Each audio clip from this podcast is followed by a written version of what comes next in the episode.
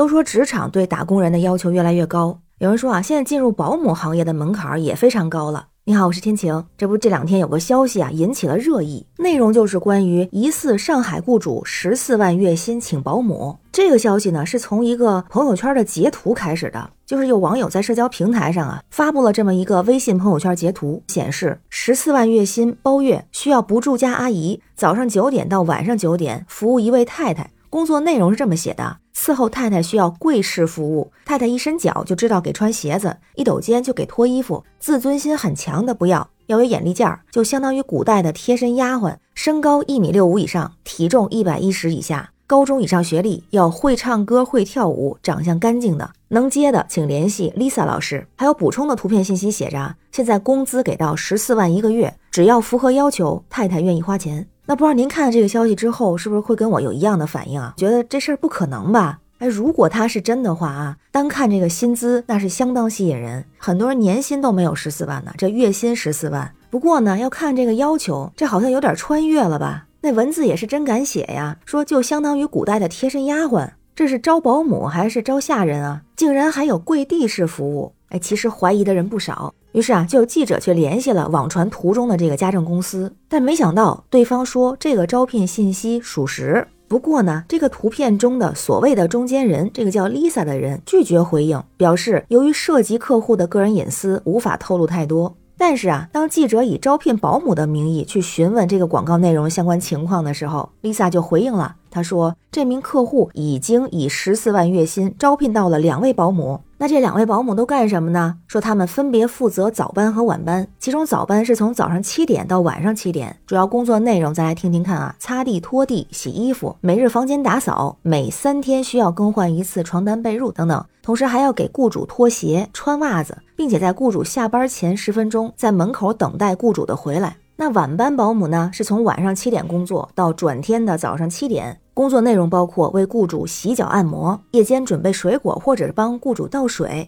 为雇主放洗澡水，对浴室进行清洁打扫等等。不管是早班还是晚班，保姆都不能够上桌吃饭，中午有两个小时的休息时间。那同时啊，这个 Lisa 提供给记者的招聘信息里边还这么写了，说活不累，但是家里的规矩比较多，要和阿姨说清楚。还提到，其实不好做的，但是阿姨还是努力做，想留下来。那网友们看到这消息之后啊，可是炸开了锅。有人就说，这要求确实很苛刻呀。那这保姆情商是得有多高啊？多能忍辱负重啊？这不就是旧社会吗？这不就是践踏人格吗？那也有网友啊出来反对，说现在的工作和薪资跟跪着工作也没啥区别呀。这么高的月薪，就算是跪式服务，也不算是践踏人格了。那也有很多网友啊，包括我在内，还是表示怀疑。也分两种情况，一种是认为即使是真招聘，那也是别有企图。有人就说了，这不是以前的找小老婆吗？除了伺候太太，还要会唱歌跳舞，还要身高长相，怎么看着都像是找通房丫头呢？而且网上不也能看到这种事儿吗？包括那些影视剧里面都这么说过，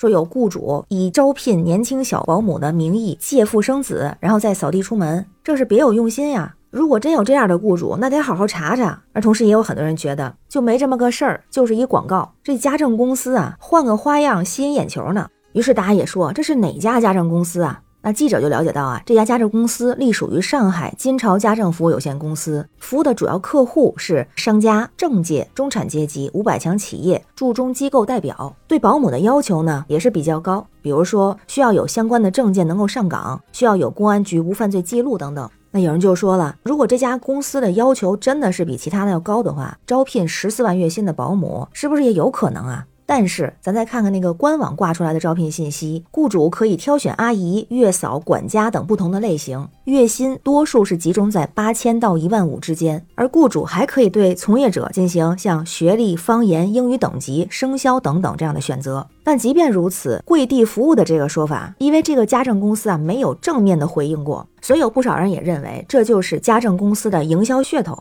因为同行的其他的家政公司的负责人就说啊，从来没有接待过这么慷慨的雇主，大部分雇主提的要求都很合理，价格也是正常的区间，所以就提到啊，这不排除是企业营销的手法，但是也说不定真的存在这种小众的消费群体。而且啊，专业人士也说了，这是成都市家政服务行业协会会长王会长，他就说了，一般来说，这个行业内提供主流家政服务的价格相差不大，比如说月嫂的月薪大概是一万五。育儿嫂的月薪是万元上下，普通家政员工的月薪是六千块。那同时，他也提到了这样的一个信息啊，一个是不管要求帮忙换鞋脱鞋，还是要求提前在家门等待，行业内都认为，只要没有涉及违法要求和明显的侵权的行为，那雇主和从业者更多是双向选择。如果从业人员不介意，那无可厚非。当然，雇主的任何要求都需要写到合同之中，从业者也事先有知情权。如果在服务过程中额外增加需求，或者出现违法或者违背道德底线的需求，不管是中介还是从业者，都有权终止服务。而至于网传的这个跪地服务，他也说啊，如果这个内容属实，这个从业者就有权拒绝雇主的不合理诉求。作为中介方，也应该对消费者的诉求进行审核，不是多给钱就可以为所欲为，不能践踏从业者的人格。还有一个，这家家政公司如果是一种营销手段，那它是不是违背了伦理道德？因为之前就有分析说，现在营销和广告中会存在一些伦理的问题。包括虚假广告、名人示范性广告、恶俗广告、情色广告、歧视广告，还有不正当竞争广告。那这个公司有没有触及到这些点，确实需要好好查查。即使它不是一个广告营销，是一个真实发生的消费需求，那我也觉得，因为它的价格高出同等太多。就像纪晓岚在《阅微草堂笔记》里说的：“物之反常者为妖”，也就是事出反常必有妖。觉得对这个事儿需要保持一定的警惕性，保持理性和客观，以免被不实信息所误导。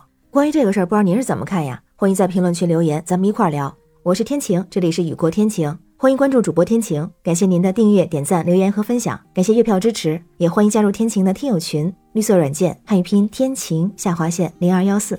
愿您每天都有好心情，拜拜。